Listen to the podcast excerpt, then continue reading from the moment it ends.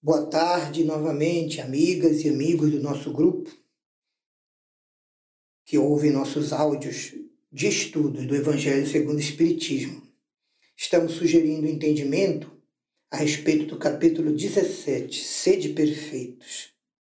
Agora vamos tentar compreender melhor os itens 5, 6 e 7, com a parábola do semeador, a explicação da parábola do semeador dada pelo próprio Jesus Cristo e a mensagem intitulada O Dever.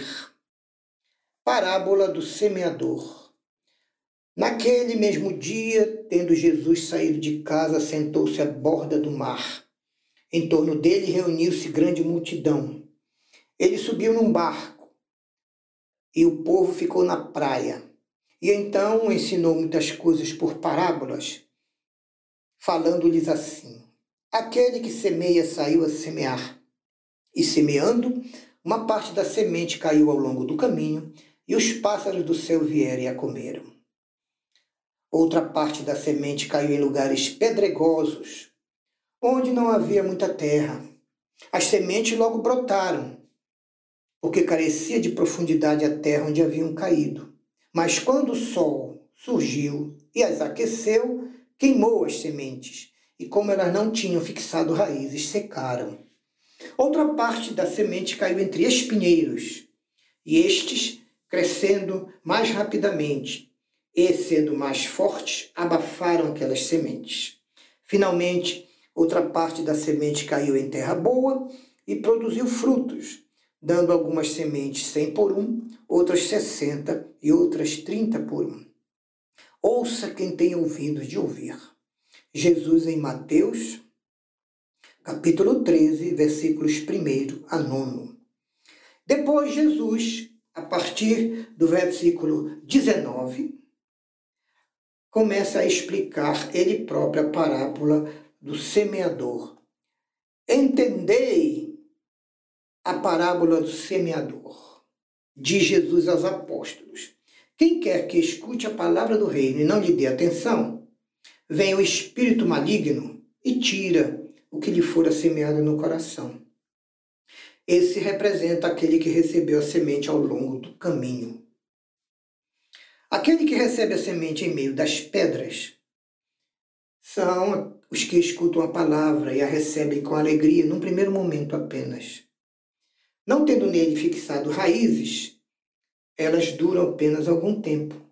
Quando chegam os tempos difíceis, as perseguições, e os sofrimentos por causa da palavra, eles tiram daí motivo de escândalo e de queda e abandonam aquela semente. Aqueles que recebem a semente entre espinheiros de Jesus representam os que ouvem a palavra, mas em quem os cuidados deste século e a ilusão das riquezas abafam aquela palavra e ela se torna nele infrutífera. Finalmente, diz Jesus: aqueles que recebem a semente em boa terra são aqueles que escutam as palavras, lhe prestam atenção e em quem ela produz frutos, iniciando pelo coração e depois externamente, dando 60%, 30% ou 100%. Mateus capítulo 13, versículos 19 a 23. Explicação espírita. A parábola do semeador revela os tipos de pessoas que são informadas sobre os ensinos do Evangelho e a explicação sobre eles.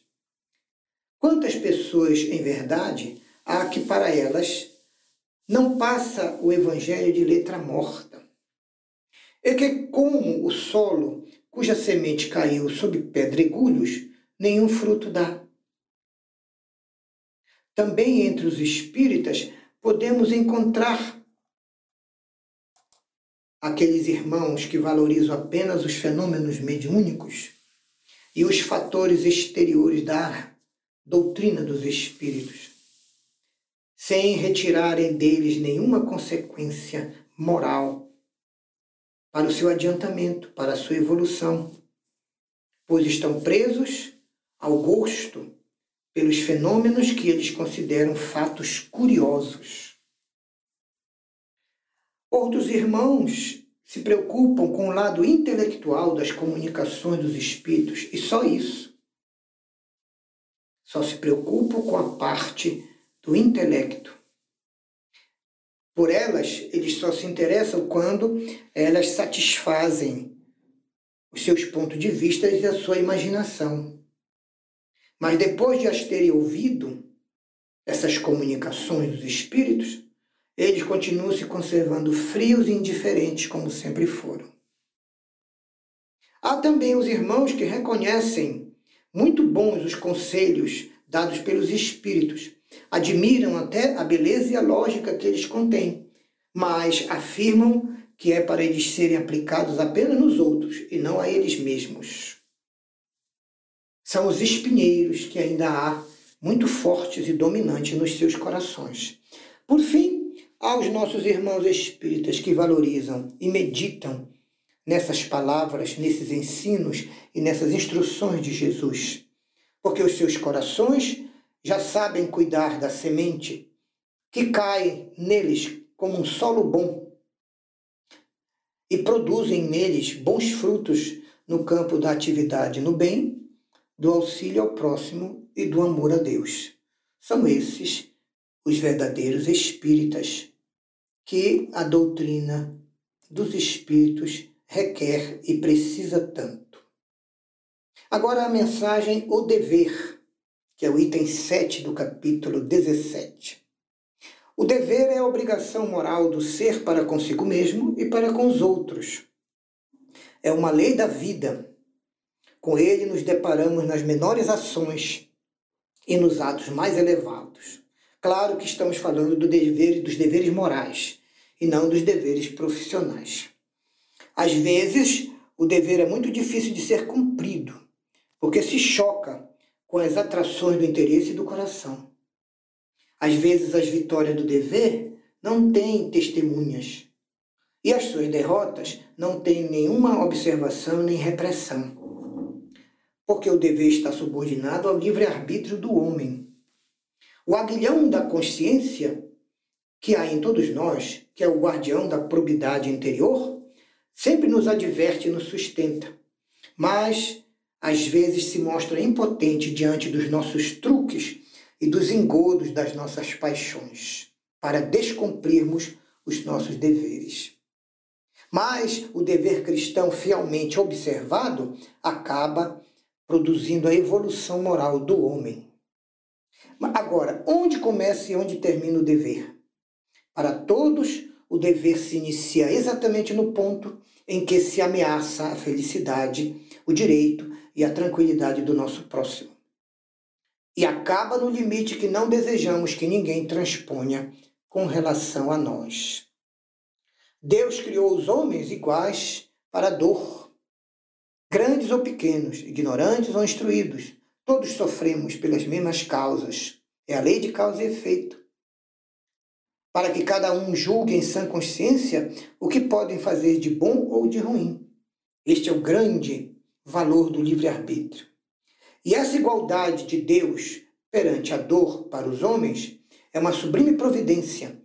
Ele determinou que seus filhos, instruídos pela experiência, não pratiquem o mal alegando que não sabiam, alegando ignorância.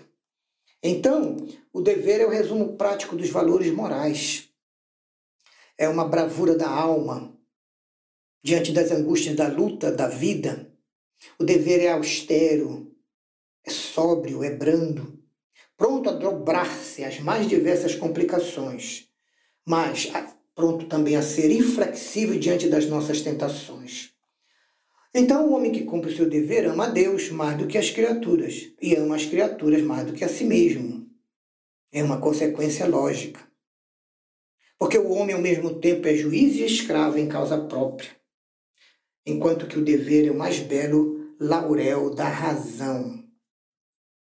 Então, o homem e verdadeiramente o cristão e o espírita têm de amar o dever, não porque o preserve de males e sofrimentos e dificuldades da vida, lutas, sofrimentos aos quais a humanidade não pode se furtar, é da natureza da terra e da nossa humanidade, mas ama o dever porque ao cumpri-lo, sua alma processa o seu desenvolvimento e sua alma sente uma alegria profunda em cumprir os seus deveres e em fazer o bem. Assim, o dever cresce em importância. Esse irradia em cada um dos estágios superiores da humanidade. Jamais cessa a obrigação moral de qualquer criatura para com Deus, para consigo mesma e para com seus semelhantes. Por isso, todos iremos refletir um dia as virtudes de Deus. Quem quer que a beleza da sua obra resplandeça aos seus olhos. Então, Deus quer que as suas leis resplandeçam na vivência de cada um de seus filhos. Mensagem de Lázaro, dada em Paris, 1863. Muito obrigado, irmãos, pela caridade de ouvir os nossos comentários. Deus nos abençoe e o Evangelho de Jesus continue nos iluminando hoje e sempre, graças a Deus.